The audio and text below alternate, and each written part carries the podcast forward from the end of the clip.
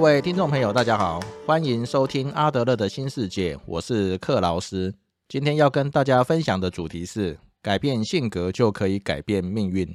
今天的内容主要来自于阿德勒《认识人性》这本书中有关于性格论哦这个概论这个章节，呃，以及阿德勒心理学讲义这本书所提到的案例。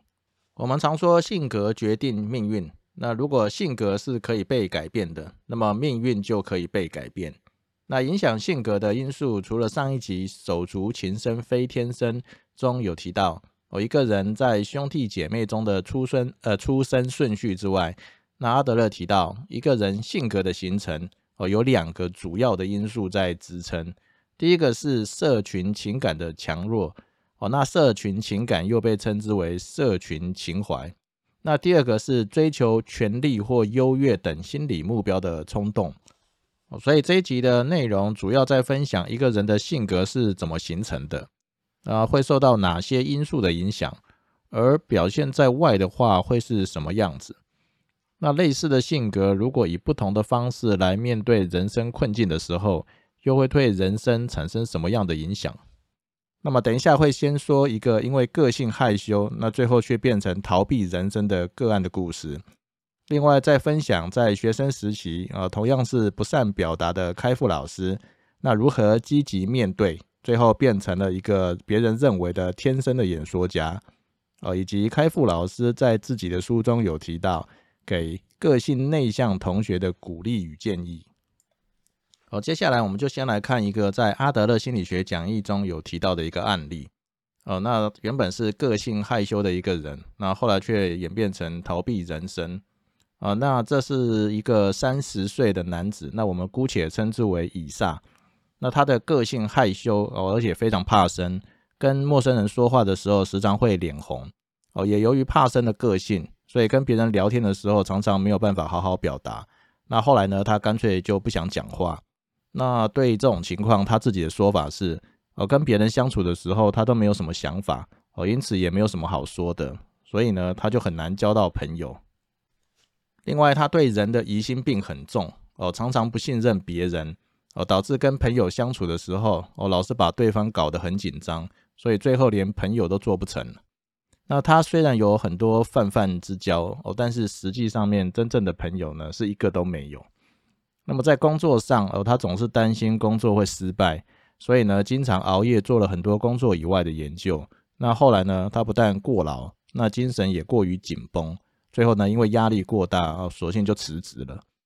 那因为他本来就不热衷交朋友，那也不擅长经营人际关系哦，所以在跟异性接触的时候哦，他就显得更加的迟疑。虽然呢，他也想谈恋爱，也想结婚，但因为强烈的自卑感，导致他根本就不敢做这些事情。所以呢，不论爱情或是婚姻哦，都是他想做，但是却做不到的。那么是什么样的原因造成以撒形成这些性格的呢？哦，阿德勒有描述以撒回忆起他人生早期的这个记忆。那以撒呢，在家中是排行老大，他底下还有一个弟弟。哦，那他在小的时候，哦，有一天他母亲带他跟他弟弟去市场。哦，当时候市场的人很多，那走着走着呢，就突然下起了雨来，所以呢，母亲就把他抱了起来。后来呢，母亲看到了弟弟。那就把以撒放了下来，我再把弟弟抱了起来。我就是这个动作让他觉得妈妈比较关心的是弟弟哦，而不是自己。从此之后哦，他就觉得弟弟比较受人疼爱哦，而且带着这个类似有色眼镜的这个认知哦，想办法自己哦要去印证自己的想法是对的，所以因此不断强化这自己这个偏差的认知。跟别人交朋友的时候，他总是认为哦，朋友喜欢的是别人。所以一直有很重的疑心病，而且不断针对一些小事情找茬，所以很难交到真心的朋友。结果他变得什么事都小心翼翼、举棋不定，哦，并让他产生人生本来就是个大难题的想法。哦，还是不要继续前进比较好，哦，免得老是需要面对感觉起来好像无可避免的困境。那最后呢，他变成了是一个逃避的人。阿德勒就评论：哦，以撒他很想前进。但是又害怕失败，因此裹足不前，就好像走在钢索上，随时随地都必须战战兢兢，所以他一直处在一个紧绷的状态。那这也显示出他的自卑感相当的严重。另外呢，他严重低估了他自己，那对自己没有自信心，而且还认为其他人跟环境都对他不利，所以呢，他宁可选择待在家里哦，也不想和其他人打交道。哦，那为什么会这样呢？那阿德勒提到哦，他的人生总是在想办法跟另外一个受宠的人在对抗，哦，像是一场巨大的困境。那想办法在这样的竞争环境中努力战斗。那想要解决这个巨大困境最快的办法哦，就是选择逃避。那完全孤立自己，不与他人接触，这就好像地球上最后只剩下他自己一个人，这样就不用跟别的呃其他人竞争了。阿德勒认为哦，自卑感是无法根除的哦，但是可以设法减轻。在以下这个个案当中。哦，他提到，比方说可以设法证明不是他自己不好哦，而是他严重低估了他自己。呃，另外也应该明白指出哦，他害怕别人更受欢迎的这种恐惧感哦，会害他跟别人相处的时候太过紧张，因此无法表现出最好的自己哦，这样子就会使他无法很自然的在别人面前留下良好的印象。那借此哦，让他逐步放弃别人比他好，别人比他受欢迎。或者别人比他更受疼爱，这些偏差的先入为主的想法，哦让他慢慢可以正常跟其他人交往，以培养出必要的社会兴趣，哦，也就是社群情感。听完以上这个个案之后呢，那接下来我们来看一下阿德勒认呃阿德勒对于性格的这个说明。阿德勒认为，性格特征不是天生或大自然赋予的，哦，也不是遗传得来的。而是在幼年时期后天所学习到的，所以阿德勒说，在个体心理学这个领域哦，并没有任何证据可以支持遗传论这个假说哦。因此，性格特征在形成的时候，我们必须完全排除遗传的影响。那么，为什么性格看起来像是天生的呢？呃，或者有些性格特征看起来像是整个家族哦、民族或者种族所共同共有的呢？那阿德勒认为。主要的原因在于，那是一个人从另外一个人身上看到、学习来的，然后发展成自己的性格特征，哦，也就是模仿得来的。另外，哦，像犯罪性格天生说这样的说法，阿德勒认为也是毫无根据的。哦，有人说有的家庭专门出罪犯，所以阿德勒就说，那我们就要告诉他，哦，由于家族的传统、人生观，哦，以及坏榜样。都可能使得孩子在耳濡目染的情况之下，哦，把犯罪像窃盗这种犯罪，哦，当成人生的一种可能。也就是说，哦，幼年时期所观察得到、哦，接触得到的人事物就变得非常重要。那么，父母的以身作则，哦的身教，或者是兄弟姐妹的行为，哦，或者父母对兄弟姐妹的行为的反应等等，哦，都可能变成孩童模仿的地方。哦，那另外哦，性格就是为了要达到心理目标的外显的特征哦，也就是说，一个人的人生早期，在性格特征尚未完全成型之前啊，如果这些心性格的特征达不到这些心理目标的话，也就不太容易变成哦，或者是累积成固定的模式，呃，或者说一个人在观察他人性格特征达不到目标的时候哦，可能就不会想要模仿哦，这个就好像哥哥。吵闹有糖吃哦，那弟弟看到了就可能会有样学样。那如果哥哥吵呃吵闹的时候不但没有糖吃，而可能还会被揍，那么弟弟看到了哦，就可能不会想要模仿了。哦，那如果性格不是天生的，那么性格是怎么样来形成的呢？所以阿德勒就提到哦，人的生活方式、行为模式，那形成一个人的统一性格的方式，都必然和他的心理目标设定有关。那这个心理的目标很早就在孩童的内心哦，以模糊的轮廓出现哦，然后为他整个内心的发展指出一个明确的方向哦，所以这些心理目标有一种引导跟形塑的力量哦，使每个个体展现出统一的个性哦，以及和所有其他人不同的独特人格。那么这个心理的目标指的是什么呢？哦，那阿德勒有提到以下几个心理目标。哦，比方说追求优越、追求权力、征服他人哦，以及寻求认可等等。那么这些目标会影响一个人的世界观，哦，形塑他的行为方式和生命模式，并且会左右一个人的行为表现。这个就是阿德勒心理学哦著名的目的论哦，也就是一个人的性格、人格、行为哦，这些都不是天生的哦，也不是一个人的本质哦，而是为了要达到心理的目标哦，这些目的而后天产生的。那么既然是后天产生的，就代表有机会去改变它，那我们就再也没有借口说哦，性格因为是天生的或遗传的，所以呢就不能被改变。阿德勒呢就举了懒惰这种性格为例，那么他说懒惰不是与生俱来的，而是因为懒惰的特质，那被一个人的心理当成是一种适当的、认为可行的手段，那为了要使生活变得更为容易，而同时还可以保护自己的优势地位，所以阿德勒认为呢，一个人的懒惰是选择的，那即使哦他一半一一再的把懒惰说成是天生性格的缺陷。不过呢，他的内心的价值却是毫发无伤。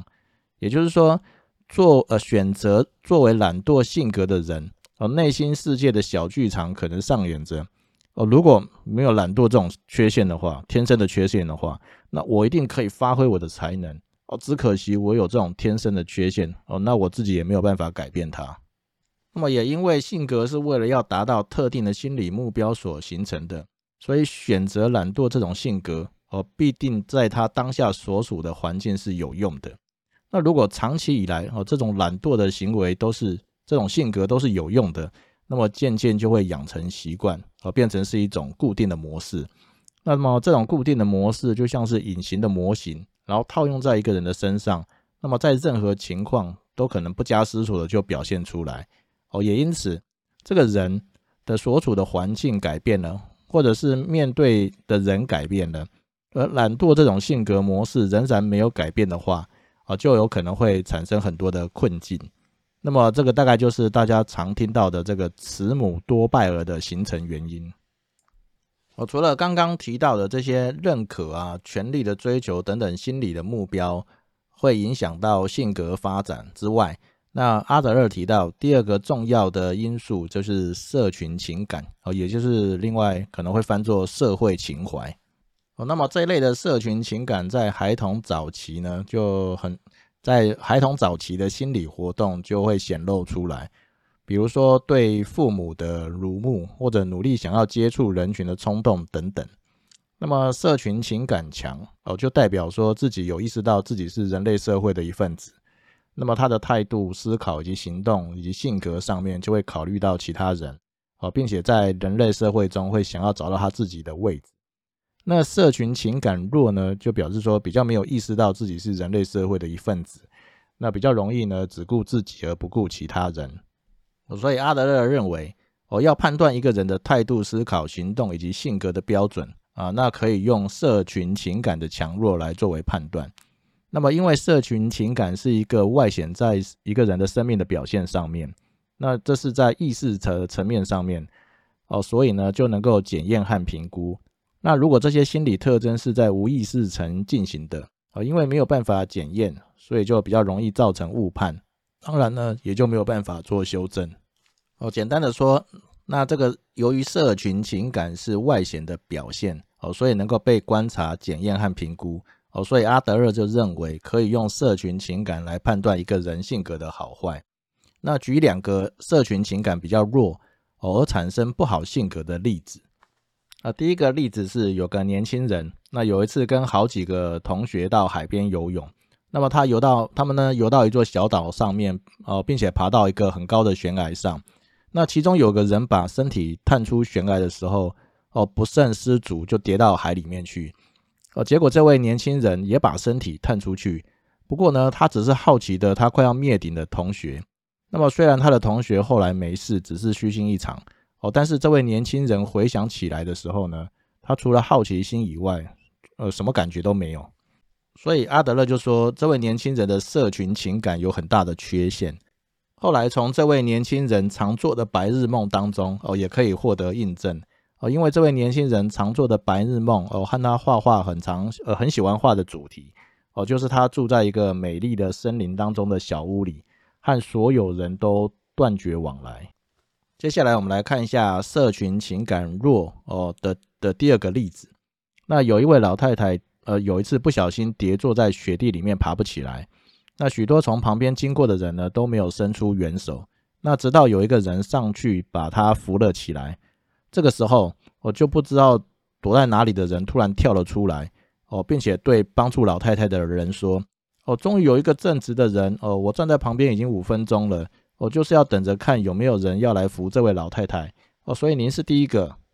哦，所以阿德勒就评论说：，呃，我们可以清楚看到。”哦，一个人如何假借自大跟虚构的社群情感，那做出不当的行为，那么这个人把自己当成裁判，任意的褒贬别人，自己却一根手指头也不想动。哦，阿德勒另外补充，那么要判断一个人的性格的时候呢，要看一个人的整体，哦，不能够只探讨个别的现象，比方说只关注这个人的身体的生理基础，哦，或者是只谈论环境。或所所受到的教育哦，那么这样是不够的。那么判断性格的时候呢，要有一个普遍有效的立足点。啊那么阿德勒认为呢，这个立足点就是大众的利益跟全体的福祉。那意思是说，如果一个人的性格呃发展朝向的是大众的利益和社会的福祉的话，那么就是相对比较好的性格哦。比方说。呃，为别人着想啊，无私啊，奉献啊，等等。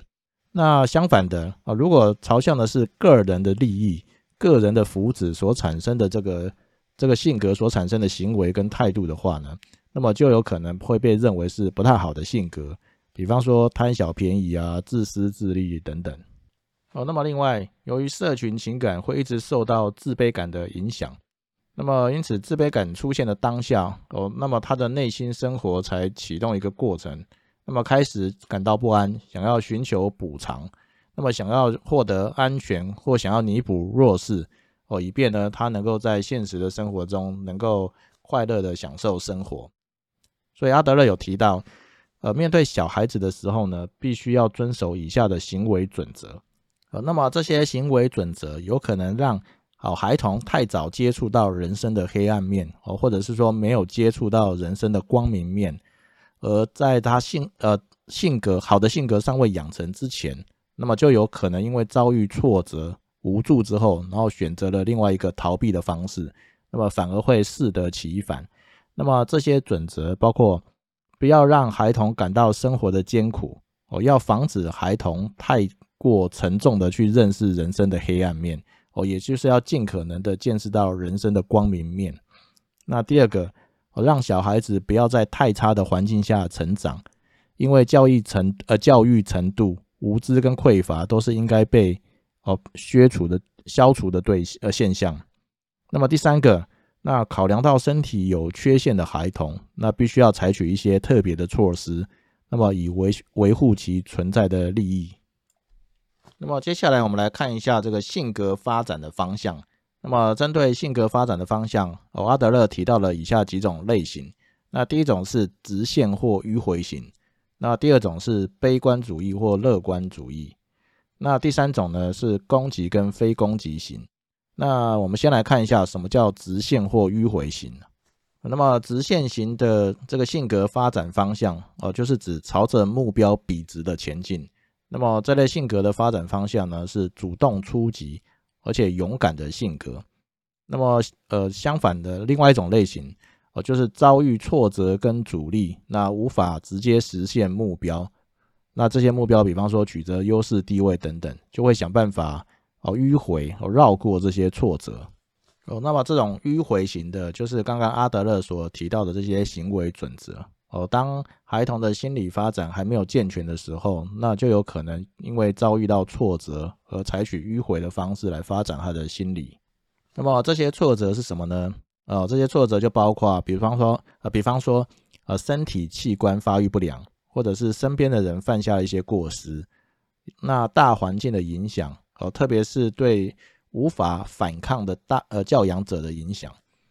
以及教养者的要求、思想以及安排的教育方式等等，哦，就以这个追求权力这个心理目标的这个发展为例，那么采用直线型发展的孩童就会正面迎向困难。那如果说采用迂回型的话呢，遭遇到挫折跟阻力，就有可能会变成凡事谨小慎微，而变得过于胆怯退缩。那面对他人的时候，就有可能没有办法直视他人的目光，那么也不敢讲出真正自己心里想讲的话。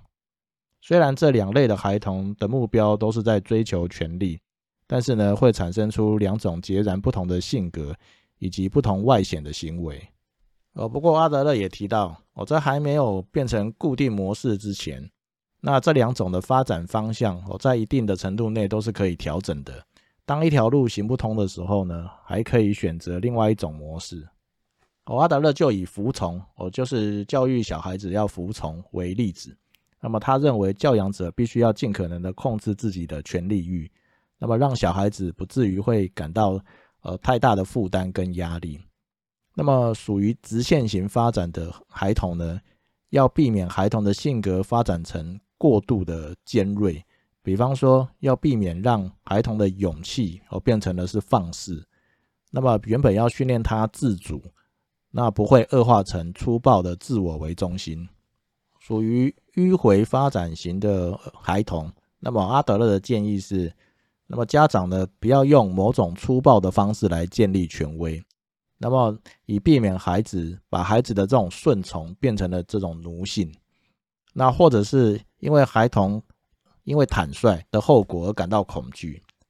呃，这样子的话呢，会让小孩子变得自我封闭，哦，或者是让小孩子没有办法变得真诚。阿德勒呢特别提到，在教育的过程当中，如果时常施加压力的话呢，是很粗糙的手段，那多半的时候会让呃孩童虚与委蛇，哦，就是应付了事。那么强迫的服从其实也是一种假象。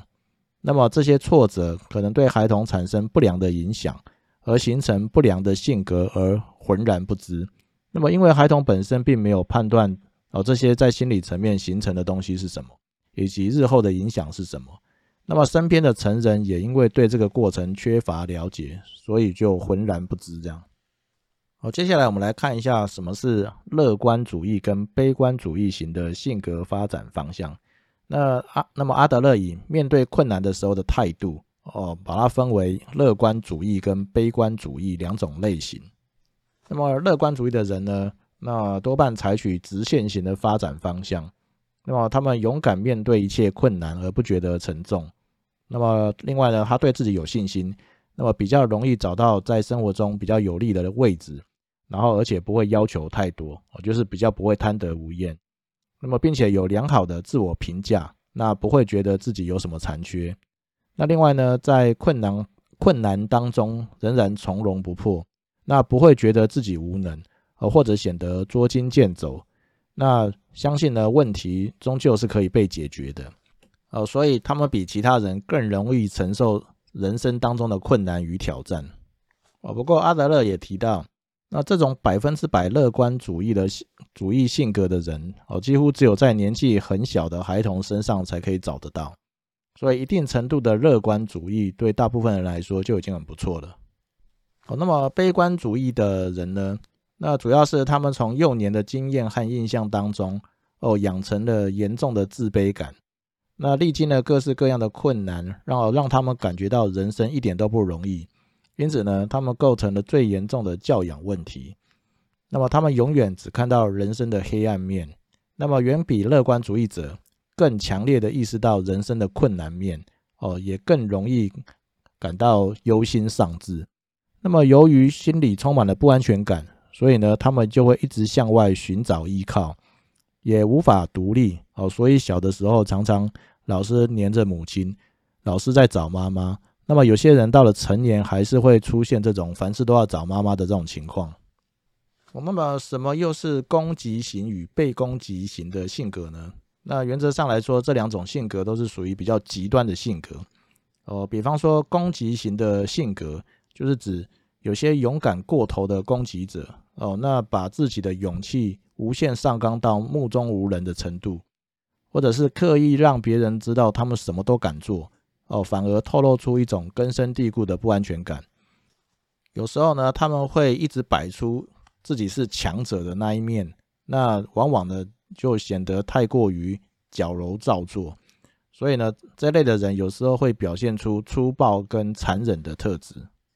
那么被攻击型的性格发发展方向呢，是指面对困难的时候，他没有选择攻击的路线，然后呢，选择的是担忧、退缩等方式来面对。阿德勒认为，这种被攻击型的性格其实从来都没有直接出现过哦，而是尝试了第一种攻击性格的这种做法之后，发现遭遇了挫折，但是后后来就失败了。所以就形成了被攻击型的这种性格。哦，这类性格发展的人在遭遇不幸的经验之后，很快就觉得自己受够了，然后很快的就做出这种毁灭性的结论，然后就选择了逃避的路线。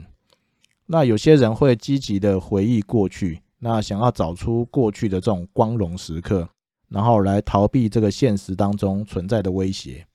那么他们害怕所有的人事物。然后很容易变得极端猜疑，而且呢，这类的人往往尖酸刻薄，那眼光非常的严厉，对他人的错误都特别的敏锐。那么他们呢是永远的批评者，喜欢论断别人，那么自己却不曾为周遭的人做过什么有益的事情。因为对自己毫无自信，所以呢也不习惯信任别人。那么他们呢不愿意给他人带来快乐。其实也不愿意同享他人的快乐，所以他人的快乐有些时候会让他们感觉到痛苦和受到伤害。哦，在本集开头的时候，我们有提到一个哦，原呃原来是害羞性格的这个以撒，那后来变成逃避人生的以撒。那接下来我们来看一个积极面对困难的这个开复老师的这个小故事。啊，那么开复老师在《给青年的十二封信》这本书中有提到一个他的小故事。哦，开复老师在学生时代呢，是一个和别人交谈就会脸红，那么上台演讲就会恐惧的学生。那么他有提到他在当助教的时候表现特别差，那么学生甚至给他取了个绰号叫做“开复剧场”。而后来呢，他因为想要实现他的人生理想，我就是把他的影响力最大化。那便开始积极面对这些困难，所以他给了他给自己设定了很多增加沟通和演讲技巧的目标，比方说，哦要求自己每个月要做两次的演讲，那么每次演讲前哦不排练三三次的话，就绝对不上台。那另外呢，每次演讲的时候都请他的同学或朋友去听，那并且给他回馈的意见。那第三个。他每个月都去听优秀的演讲者的演讲，那并且向他们请教。哦，后来这些讲者，我教给他，教了他很多的技巧。那他自己呢，又发现了很多的秘诀。哦，这样几年下来之后呢，那周遭的人都都夸赞他的演讲讲得非常的好。好，甚至有些人认为他是天生的演说家。那么他也谦虚的说，哦，他只是实践了勤奋向上跟坚毅这种传统的美德而已。哦，与一开始我们提到的这个以撒哦，可能有类似的这个个性哦，都是相对比较害羞、不敢对人群说话的这种呃个性。但是呢，以撒尝试了几次失败之后，就选择了逃避。但开复老师则选择积极面对并坚持到底。好，后来这些勤奋、坚毅的特质则成为他个性的一部分。哦，在给青年的十二封信这本书上哦，有提到另外一个。有一个个性内向的同学，呃，向开复老师请教要如何改变自己的性格。那这位同学因为不善于言谈，哦，所以觉得这样的一个个性不利于别人交往。那跟别人聊天的时候，常常不知道要聊什么，所以身边的人就觉得他很难相处。那久而久之之后，就没有人跟他做朋友。那他自己也觉得越来越孤单，就想要改变这种性格。那开复老师就在书中回回复说，首先呢，他觉得他举这个心理学家荣格的理论说，他觉得内向不是一个缺点，而而是一种特质，所以内向跟外向的人各有他的优缺点，所以呢不用刻意的改变自己。那第二个呢，就是找到自己性格能够发挥的面相，那么以自己擅长的方式去获得属于自己的成功。那再来呢？他认为内向跟外向其实不是两个极端，哦，所以呢，可以给自己设定一些不会带来压力的一些目标，哦，让自己练习朝着比较外向一点点的方向的来前进。哦，那么另外，只要对人真诚的付出，那么再用自己比较有兴趣哦，比较自己的喜好的一些东西去认识有相同兴趣的朋友，那么就有机会交到真心的朋友。那么以上是简单的做一些呃摘要哦，如果有兴趣的朋友可以去哦看看开复老师的这本书。好，那么以上我们概括的呃说明了一下性格形成的原因以及类型之后，那阿德勒特别提到。那么一个人的性格不能当成道德判断的基础，而而应该把它视为一种社会知识，而让我们理解这个人如何影响他的环境，以及他和环境的关系是什么。那么在人与人共同生活中，这个是一个非常宝贵的基本原则。简单的说，就是阿德勒特别提醒我们哦，要避免贴标签的这种行为。也就是说，性格的分类不是用来贴标签用的。那么更重要的是，阿德勒有提到说，深入的自我认识哦，可以让我们采取适当的对策。那什么样的对策呢？就是我们也能影响其他人哦，特别是小孩子，而让他的发展免于盲目的听天由命，让他们不因出身不幸的家庭背景就一辈子无法翻身。那么，如果我们能够揭发这种错误的信念，那么人类的文化就能够往前踏出一大步，整个世代的人就有机会在成长的时候就意识到自己可以成为自己命运的主人。好，那么今天分享的内容主要是阿德勒在性格论当中的概论。那么后续呢，则会陆续分享阿德勒针对不同性格的类型，呃，比方说虚荣心、呃，嫉妒、羡慕、仇恨等等。那么这些性格形成的原因、呃外显的特征以及对人的影响等等，好，今天分享的内容就到这边哦。如果对我们对我们的人生充满疑惑哦，越来越找不到快乐哦，找不到生活的重心，或者呢感觉莫名的焦虑，常常抱怨哦，甚至不明原因发怒等等，建议呢可以先读读案件一郎及古贺史健老师哦所写的《被讨厌的勇气》这本书。那看完之后呢，可能就跟很多人一样。我觉得自己的一个新的世界被打开了。如果想要进一步了解阿德勒心理学的观念，呃，或者阿德勒带给我们的启发与教导，则建议大家可以读读阿德勒这位知名心理学家的书，啊，如《自卑与超越》哦，《认识人性》哦，或者是阿德勒心理学讲义等等。我相信对我们的人生、工作与家庭将产生莫大的注意。谢谢大家的收听。